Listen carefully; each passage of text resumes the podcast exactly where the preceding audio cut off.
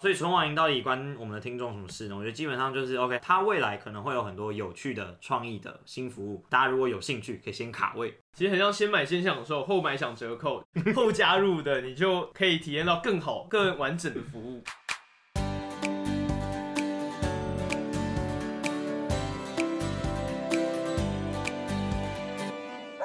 欢迎来到科技大吃一惊。哎，所以我们今天要聊些什么？我们今天来聊聊，就是我觉得最直观的金融新创——纯网银。什么叫纯网银？就是纯的网络银行。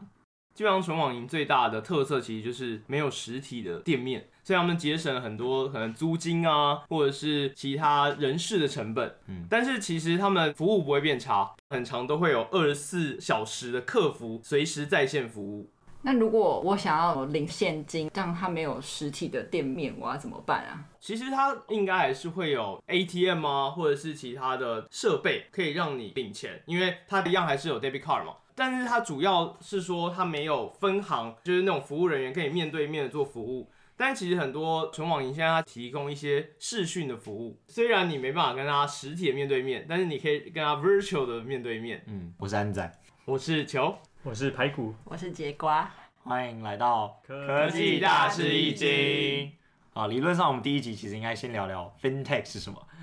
但是我们就反正已经决定好，我们等一下要聊纯网银。但我们先先简单定义一下 FinTech 好了，大家分享一下心目中对 FinTech 的定义好了。FinTech 对我来说，可能是有什么很炫炮的科技会跟金融结合在一起。嗯、OK。呃，对我来说，FinTech 最直观的就是支付嘛，支付相关的东西。嗯、对这个东西的印象就是台湾的法规好像都比较保守一点。嗯，我认为哦，FinTech 应该是金融业上各个地方都有需要提供服务的缺口。那如何用科技的方式，如何用不管是城市或者是一些比较新的蜕变方式来补足这些缺口，让整体的金融服务变得更有效率？我觉得这是我心目中 FinTech 的定义。嗯，你刚刚说的面向比较像是从科技去填补金融，然后但其实我觉得也有一个反向的，就是本来的大科技公司，他们也开始提供金融服务，这种也算是某一种层面上的 FinTech。举例来说，像是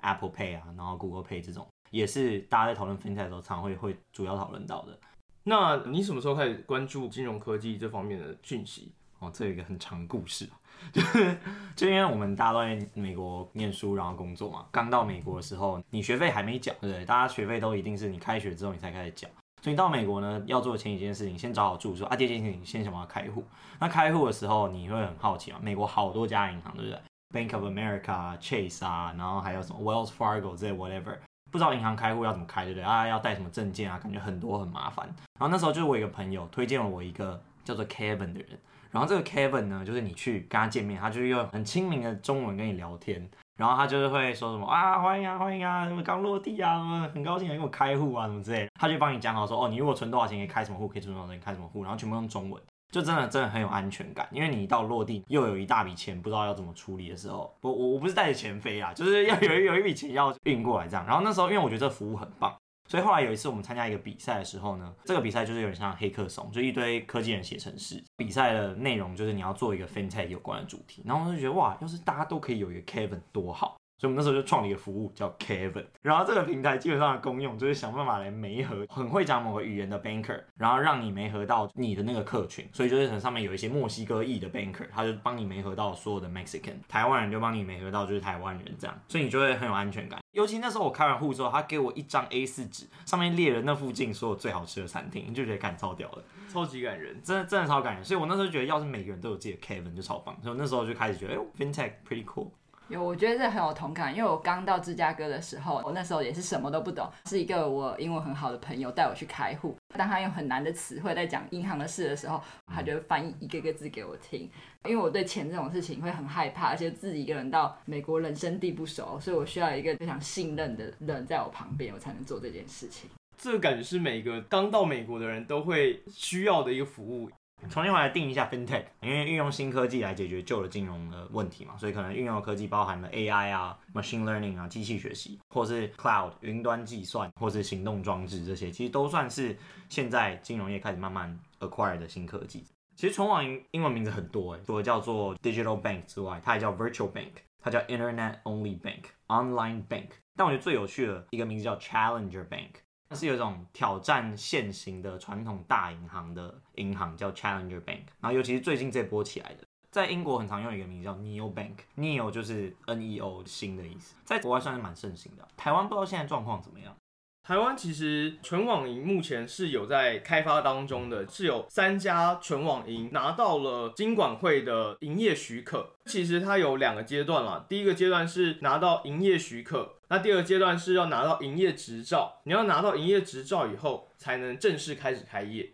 正式开业已经正式开业的是乐天银行，另外还有两家是 Line Bank 连线银行跟将来银行。Line Bank 好像也在今年二月的时候已经拿到了营业执照，已经是可以正式做开业了，只是也还没开业。所以目前已经正式开业的纯网银在台湾应该是只有乐天银行。OK，将来银行你们知道它的背后资金最大的是中华电信，第二大是永丰金吗？反正有兆丰，兆丰金，兆丰银行。第三大是全联。就它是一个超级怪的大联盟，他们就是有一种哦，日本派出了乐天，韩国派出了 Line，然后我们就派出一个军队这样这样，想要看 PK 这样。对，但是将来银行其实有很多八卦，因为它最大的股东是中华电信，所以大家都会戏称将来银行为国家队，因为基本上中华电信就是国家派出来代表嘛。那时候在发营业许可的时候，其实金管会原本只说要发两张营业许可。最后审核的结果调整变成三家都发营业许可，所以坊间就有很多留言说，是不是因为国家队在最后一名不能淘汰国家队，所以就多发了一张营业许可给将来银行？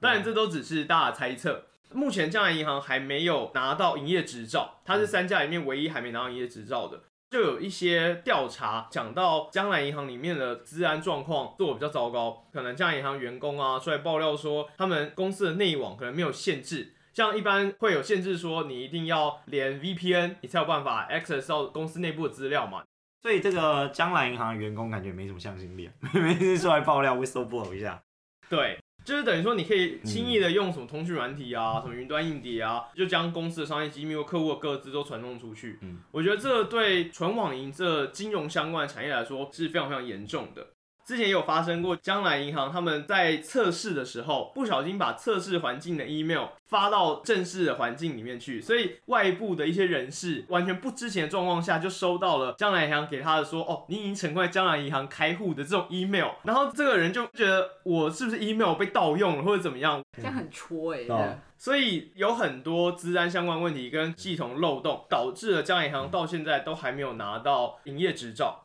我要帮他们平反一下了。其实我觉得第一个就是放出一个国家队，我认为是必要的，因为你总不可能我们现在一个新产业全部被外国垄断，所有的比较强的春晚都是外国的银行，我觉得这样也不合理。然后二方面是我觉得在他们这个组成里面，跟金管会的思维是相符的。原因是因为如果纯网银在台湾的出现是为了要加强跟生活的整合，还有跟其他金融服务的整合的话，这就是为什么乐天跟 Line 都特别合理。因为乐天本来就有一个很巨大的 e-commerce 体系，Line 本来就有一个很强大的 messaging 体系。那你要怎么把金融服务跟这些本来就已经存在的东西想出更好的创意？所以我觉得像是将来银行它有的中华电信广大用户，然后结合全联本来有的他们的通路，其实我也是蛮期待他们未来可以做到什么样的地步。对，像刚才提到 Line Bank，他们第二大股东是台北富邦银行。台北富邦银行愿意出钱，就是第一个，因为 Line 具有非常多的用户群，他们每个月活跃用户数可能突破两千一百万。你想想看，台湾可能才多少人？嗯，但是每个月活跃的两千一百万人在使用 Line，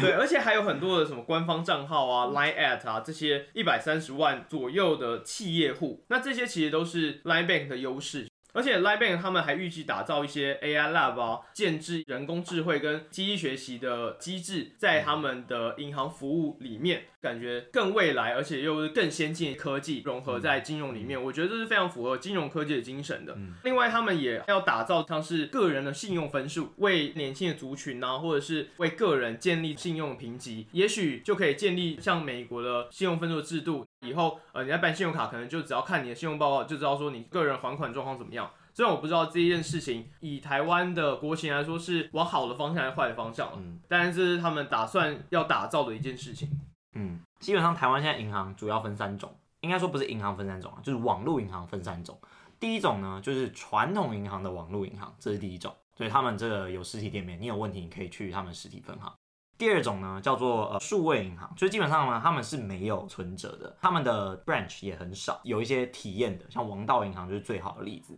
进去之后，就是你会感觉到他们有满满的文化这样，但里面不一定可以做很多事，让你体验那种新潮感的分支。不过还是可以做一些基本业务啦。他们也是想要走一个比较多数位的体验，店面比较没有用，但还是会给你金融卡。然后再来的第三种就是纯网银，真的是完全没有实体店面。这三种的差别。啊、呃，可是台湾银行那么多，感觉传统的银行服务比较周全呢。因为存网银，它假如没有一个地方给你实体去解决问题的话，嗯、感觉解决问题的效率会比较差一点吗？对，刚好我有看到一个调查，就是 Visa 有在台湾调查大家愿不愿意使用纯网银。其实很多人，就大概五分之一的民众抱持了跟你一样想法，他们会觉得，因为无法面对面的跟人沟通，可能预期纯网银的服务品质会比较差。但是如果以目前已经正在开业营运的乐天银行来说的话，其实他们提供了很多种不同的客服的管道，你可以用文字跟他沟通，也可以打电话跟他沟通，甚至他也提供视讯。其实我认为纯网银会有一些客服处理上的优势，是银行通常很容易关门，跟大家上班时间重叠，所以可能都是什么开业早上八点到下午四点啊，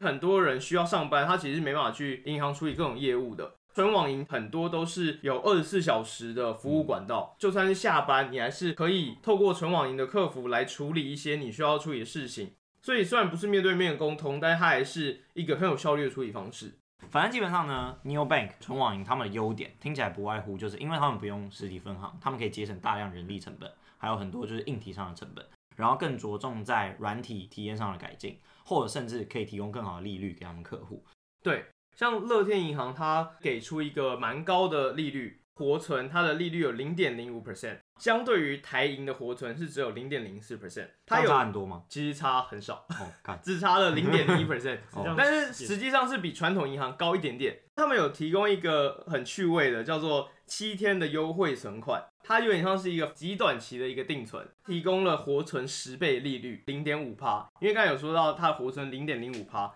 就等于说你在那边存一一笔款项进去，你要等到至少七天后才能领出来，可能牺牲了一部分的自由度，但是你可以提高获得利率的差数，而且是活存的十倍。所以我觉得这样的操作应该是会吸引到一部分民众想要把一些款项存在乐天银行里面久一点的。所以基本上还有一些优点啦，像是他们可以专注在软体的体验改善嘛，所以很多纯网银他们的打的这个头衔都是在讲说，你很多事情都可以用软体解决，很多事情都可以用 AI 解决。那些本来的银行三点半就要关门了，对纯网银就没有这个问题。那银行三点半关门之后在干嘛？哦，对啊，这是一件很有趣的事情。银行其实三点半关门之后，你不要以为他们就下班了，他们还有超级超级多杂七杂八的事情要做。如果这个银行柜姐她是处理存款汇款的话，她就是会需要来看说今天来存款的人来记一下账，因为可能今天来存款的人他只拿了两千块，他不愿意记成三千块，那这样他可能就要想办法贴一下钱，或者想办法要改一下账这里，所以他们通常当天要对账，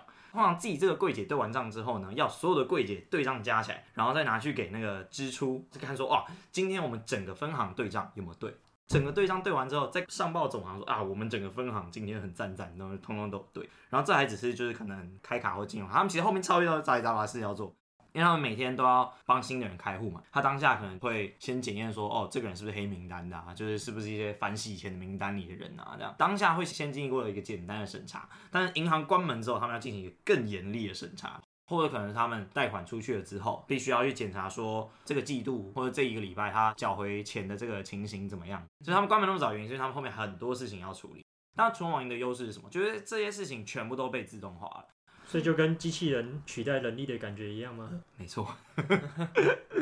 这样子，我二十四小时都可以就是 message 纯网银的客服，或者像你刚刚讲是什么面对面的那个视讯面谈，我就不用担心说我晚上如果有问题，然后我不知道找谁问。对，因为纯网银很多二十四小时的客服，但其实我还是想要点出一点啊，因为虽然纯网银提供了二十四小时客服，很多像数位银行啊，或者是旧的银行，他们其实现在也都开始想要提供那样的服务。如果真的要论纯网银创新点在哪里的话，啊，我觉得会需要讨论到更大一个国情，原因是因为纯网银它在台湾的出现，有点像是哦，台湾的金管会发现全世界都在开发纯网银，然后去评估了一下纯网银在国外的发展状况怎么样，似乎在其他国家可以带起很多各种创意，可以解决各种不同族群的金融问题。所以台湾就觉得哦，那我们似乎也要开放，但是必须限制数量开放，因为原因是台湾金融根本就超级超级爆炸满。台湾两千三百万人，每个人平均可以 access 到的分行不知道是几百间还是几千间。台湾是整个亚洲唯一一个 overbanked 的一个国家，其他国家可能都是 underbanked，没有金融服务或者没有开户的人，或者只有很少账户的人，他们可能高达十几二十趴，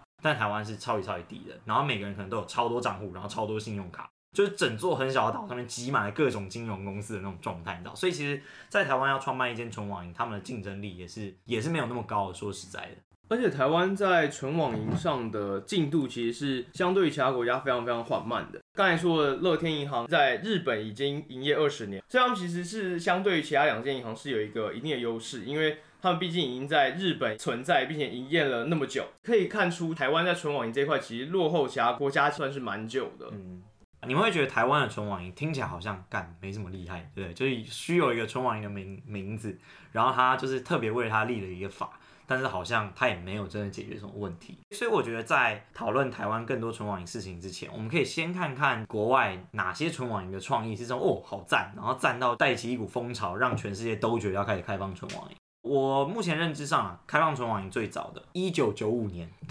很屌吧？你们是没想到？这有一个很有趣的故事。他说，一九九五年开一间公司叫做 Security First Network Bank，我觉得他们很有远见。他们叫做资安第一网络银行，我一听起来超问号，但是很有远见，知道什么东西第一。但是后来他们其实二零零六年后来就被并行消失了。所以其实我只是想要讲说，存网银不是一个这么新的概念，它其实很久。重点是在打抗泡沫的时候打抗泡沫就是有一阵子哇，大家觉得网络好赞，那就开始跟网络创业嘛。然后那时候有一个打抗泡沫，那时候出现五百多家纯网银。到最后，两千零五年只剩下十家，就超级超级超级泡沫，就一堆分公司这样。是直到今年，真的是科技可以开始 support 这些事情了，还有人民的就是对这个网络的接受程度，真的是达到一定程度了，所以才开始做这件事情。但其实我我也都还没有讲到纯网银到底厉害在哪，我只是告诉你，纯网银很早就出现。有一家我觉得真的是很酷很酷的一间公司，叫 Chime。你有没有听过 Chime 这间公司吗？嗯，没有。我之前好像有看过他他们的广告。你在哪里看到？我在 Facebook 上面看到。哦，OK，那你们知道他在哪里有打广告吗？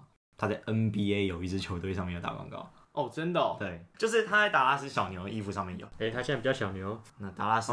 什么？独行侠。独行侠。反正呢，他们就是在独行侠上面有有买他们的这个。你们知道其实买这个很贵。嗯。买这个一个球季平均要七百万美金到一千万美金哎，所以其实你就知道 Chime 已经做的是相当大了。而且它现在是所有的估值算是最高的一间银行之一。然后我我现在想来讲，我觉得他们真的很屌的地方，这又跟美国脉络有关。原因是其实你们你们在美国都有开户嘛，其实美国的账户都是要收钱的，就是你有管理费。举例来说，我在用的 Chase Bank 最一般的 checking account，checking account 中文是什么？就是一般的活存账户吧。OK，好，它一个月要十二块，对不对？十二块美金，差不多三百三十块台币。当然有一些方法你可以想要 waive 掉这件事情，因为你里面放超多钱啊，看我又不是这么有钱，对不对？所以其实对很多美国的中低收入户来，也甚至不是中低收入户哦，就是他们那个中型分布里面最中间的那一坨人，他们常常都是 live paycheck by paycheck。这中文要怎么讲？月光族，月光族。对，看你中文好好。对，他们就是有一种月光族的感觉，所以基本上他们就是哦，钱要没了，然后钱没了又要扣管理费什么，所以其实他们常常会账户进入负的状态。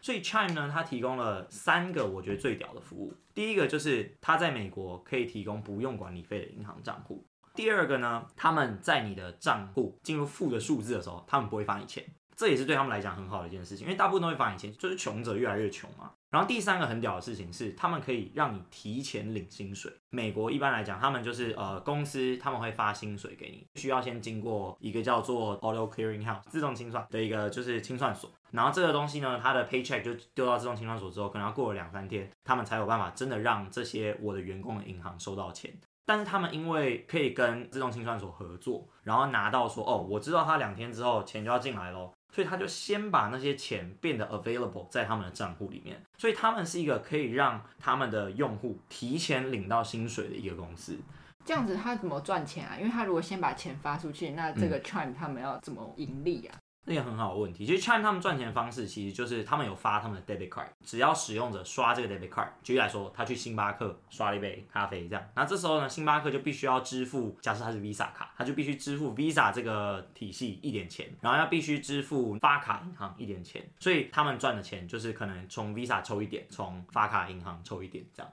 所以就像是台湾的 Visa 金融卡，你在用 Visa 金融卡消费的时候，邮局就会收一点手续费，或者是台湾银行就会收一点这种手续费。对，所以他们就是会赚这种钱。还有一件最屌的事情，最近不是 COVID-19 吗？不是政府要发钱给大家吗？但其实这阵子就是这些生活比较辛苦的人，他们都没钱，所以他们更早让他们拿到这些救济金，所以等于是他们让大家在最困难的时间提前 access 到钱。我觉得其实是真的是很明显的帮助了到大家的一个新 service。那这些东西本来银行可不可以做？他们本来可能可以做，但可能对他们来讲就是高风险。那为什么呢？纯网银可以做？因为他们就是一家软体科技公司，他们就是喜欢挑战风险，他们喜欢走灰色地带，他们喜欢各种创新挑战边际的事情。所以这些事情就可以交给他们做。诶，他们需要承担风险低，因为他们资本体量小，对不对？所以他们可以很 agile，然后不断的就是去挑战这种新的事情。我觉得这家公司最酷的一个地方是，就是我看一个影片去访问他们的创办人，因为大部分的科技公司可能都讲说，哦，我们要 break the rules 啊，对不对？或是我们要颠覆一切啊，什么之类的。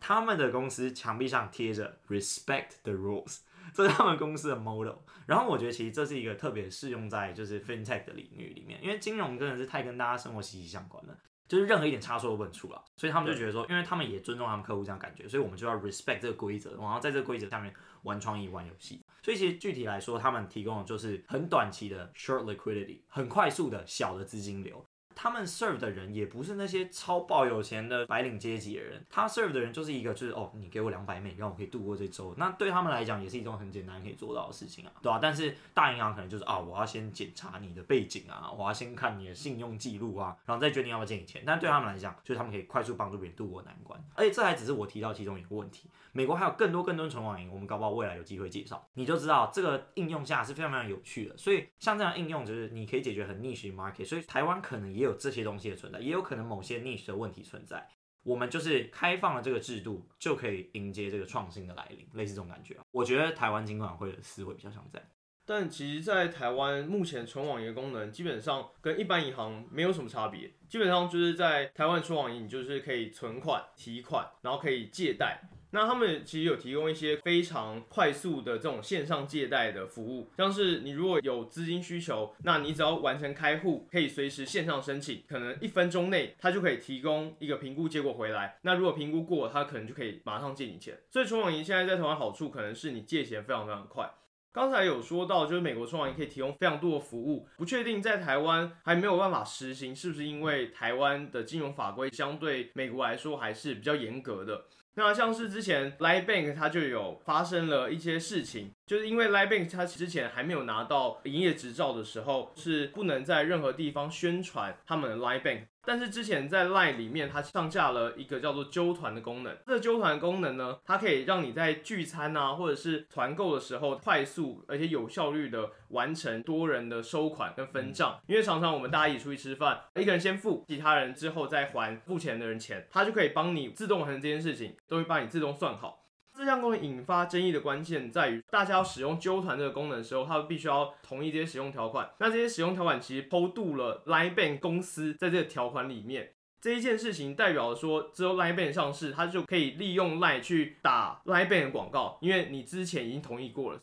所以这件事，金管会就有警告过 Line，那后来也有把 Line Bank 从这个条款中拿掉。有没有办法稍微 summarize 一下，我们为什么现在考虑要关注纯网银，或者是纯网银跟我们真的是息息相关的事情有哪些？其实你刚刚讲到说美国的纯网银入门比较简单，就让我想到我第一张信用卡，因为没有信用分数的时候就很难办信用卡，所以我就第一家就找了 Discover，然后很快就过了，让我可以累积我基本的信用分数。所以我觉得这其实如果在以美国环境来说，对我来说网银是很有用的。嗯，Discover 的确也是没有分支的，对对对，Discover 也是纯网，我是没看过了。嗯，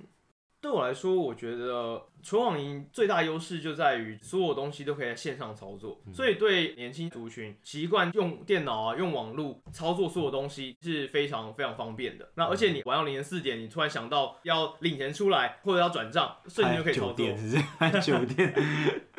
然后像是乐天呢、啊，开户就是非常非常的方便，在网络上操作十分钟，验证一下资料，马上就开好户了。所以存网银到底关我们的听众什么事呢？我觉得基本上就是 OK，它未来可能会有很多有趣的创意的新服务，大家如果有兴趣，可以先卡位，你搞不好可以被推波到。然后另外像球早一点有说的，它的确有一些短期的活存，它利率是比较高的，所以如果你是风险讨厌者。风险不偏好者，你就可以趋避者。哦，风险趋避者，你就可以先去那边考虑存款，或者是你可能也可以先开了乐天银行，然后期待有一天他们跟他们网购系统可能有更好的整合。就像是你知道新科技出来嘛，你想体验就先体验看看嘛。一开始肯定就不好啊，你就是不喜欢你就不要用啊。有一天它忽然变超好，你就啊好晚加入，好可惜这样。就是大家可以体验看看啊。其实很像先买先享受，后买享折扣，后加入的你就可以体验到更好、更完整的服务。嗯，没错没错。那今天这就是我们纯网银的讨论啊，有任何议题想要了解的，欢迎留言告诉我。没事的去五星刷一下好评，按个赞，谢谢大家。